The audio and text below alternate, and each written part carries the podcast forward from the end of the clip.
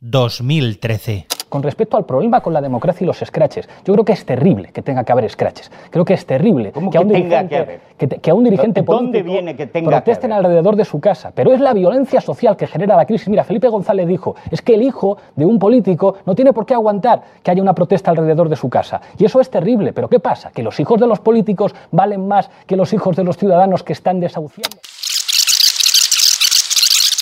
Esa casta política con cuentas en Suiza, esa casta política, ahora está muy preocupada por los, por los scratches.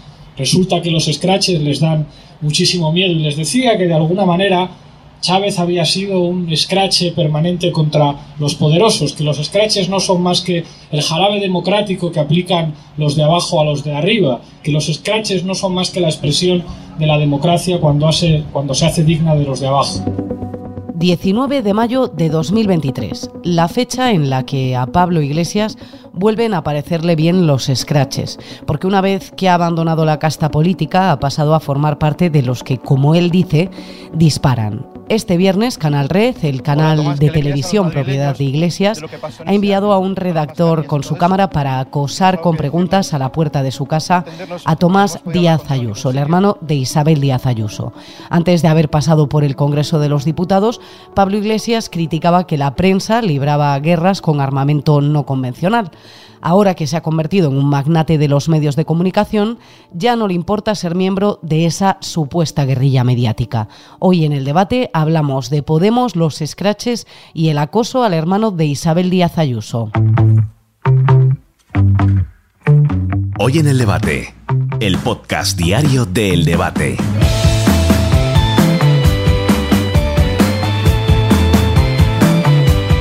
El objetivo de Podemos en esta campaña de cara a las autonómicas y municipales es desviar la atención hacia el hermano de Isabel Díaz Ayuso para tratar de darle la vuelta a las encuestas.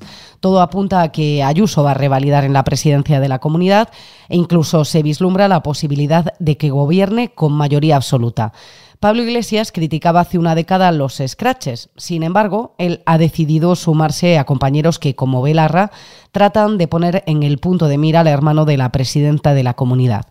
¿Cómo? Pues enviando, por ejemplo, a un reportero con una cámara al domicilio de Tomás Díaz Ayuso para acosarle en plena calle a preguntas. En el estudio del debate estamos hoy con David Vicente, redactor jefe de Madrid de este periódico. Buenas tardes, David, ¿cómo estás? ¿Qué tal, Andrea? Muy bien. Bueno, la están tomando contra Tomás Díaz Ayuso, el hermano de Isabel Díaz Ayuso, por aquellas supuestas irregularidades en las adjudicaciones a su empresa de varios contratos que había firmado con la Comunidad de Madrid. Pero en ningún momento se ha demostrado nada, ¿no es así? Así es, Andrea, ya sabemos que el fuego amigo es el más peligroso y la izquierda en Madrid se subió al carro que, conducían Pablo Casado y Teodoro García Egea, que fueron los instigadores de esa persecución al hermano de Isabel Díaz Ayuso y que tanto la Fiscalía Anticorrupción Española como la Fiscalía Europea concluyeron la investigación archivando la causa al no existir ninguna irregularidad. ¿Y cuándo empezó este acoso y derribo contra el hermano de Isabel Díaz Ayuso? Pues Andrea, en el momento en el que se destapa este escándalo que lideran la anterior dirección del Partido Popular y que acaba con Casado y García Egea fuera del PP, es ahí cuando Podemos y Más Madrid, sobre todo, convierten la Asamblea en un juicio y no hay pleno donde no salgan a relucir el hermano de la presidenta de la Comunidad de Madrid. Se convirtió en habitual que la portavoz de Podemos en la Asamblea, Alejandra Jacinto, exhibiera una foto de Tomás Díaz Ayuso en cada sesión de control al gobierno, un hecho que continuó hasta que en el debate electoral de este pasado lunes la propia Jacinto exhibió una camiseta con la cara de Tomás Díaz Ayuso. Recordemos, un ciudadano anónimo que no tiene ninguna causa pendiente con la justicia. Y por si fuera poco, Ione Belarra imitó a su compañera de partido y exhibió en el Congreso de los Diputados la misma camiseta sin que la presidencia de la Cámara tomara ninguna medida. De nuevo, Podemos volvía a poner la diana al hermano de Díaz Ayuso.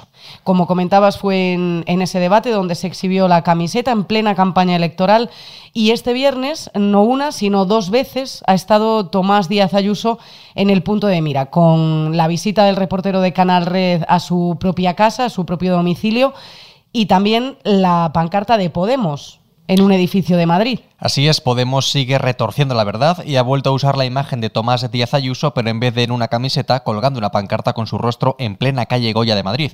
Por si fuera poco, el canal propiedad de Pablo Iglesias ha dado con la casa de Tomás Díaz Ayuso y ha mandado a un reportero a perturbarle su paseo matutino y a perseguirle durante su trayecto por la, por la, por la carretera, por la acera.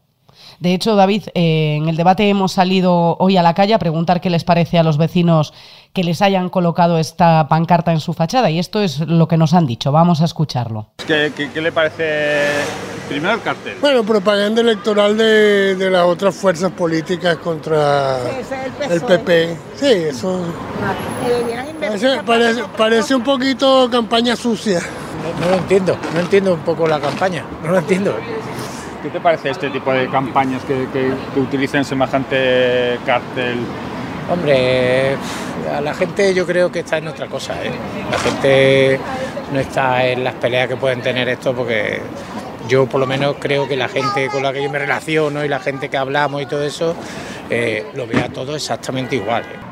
¿Qué te parece este doble rasero de Iglesias y bueno, otros compañeros de, Podemos en cuanto al asunto de los scratches? Ahora sí, ahora no. Eso es, es que es muy común en Podemos, Andrea, que impere la incoherencia últimamente. Pasó cuando criticaban que los ministros vivieran en chalets a las afueras. Iglesias fue el primero en comprarse uno en cuanto pudo, pese a que años atrás, como te decía, aseguraba que quienes vivían a las afueras de la ciudad no tenían ningún contacto con la realidad.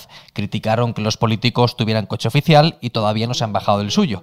Aseguraron que solo cobrarían tres salarios mínimos e hicieron borrón y cuenta nueva hasta llegar al poder. E igual ha, ocurrido con los scratches, de ser los creadores de este tipo de acoso, al que bautizaron como jarabe democrático, a sufrirlos y poner el grito en el cielo. Así es como Podemos prometió asaltar los cielos y lo único que han hecho ha sido convertirse en la casta que tanto criticaban. Muchas gracias, David. Un placer, como siempre.